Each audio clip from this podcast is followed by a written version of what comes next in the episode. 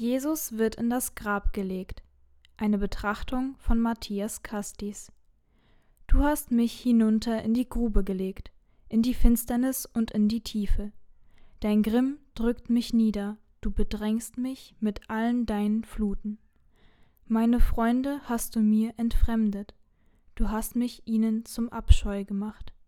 Ich liege gefangen und kann nicht heraus, mein Auge vergeht vor Elend. Herr, ich rufe zu dir täglich, ich breite meine Hände aus zu dir. Wirst du an den Toten Wunder tun, oder werden die Verstorbenen aufstehen und dir danken? Psalm 88, 7 bis 11. Du hast mich hinunter in die Grube gelegt, in die Finsternis und in die Tiefe, so der Psalmist.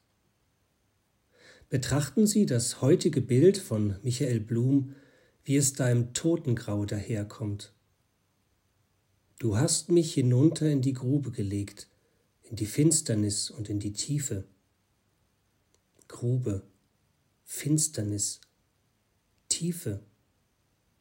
Jesus tot, fahl, steif. Die Welt der Jünger steht Kopf, wie auch Jesus auf diesem Bild.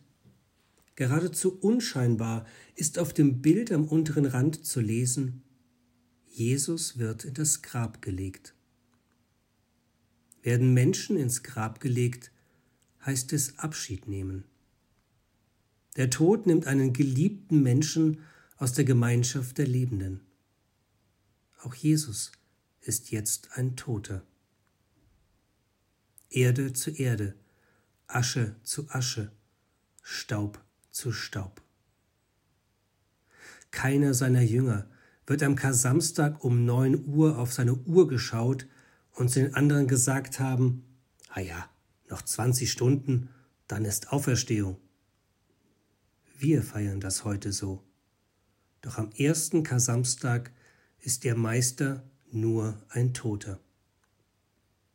Er ist weg. Er liegt grau und kalt in einem Grab, wie hier auf dem Bild. Kasamstag will ausgehalten werden.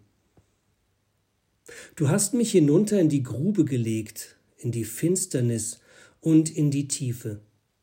So beginnt der Psalmist. Doch er endet mit einer Frage an Gott. Wirst du den Toten Wunder tun? Oder werden Verstorbene aufstehen und dir danken? Was denken Sie? Wird Gott an den Toten Wunder tun?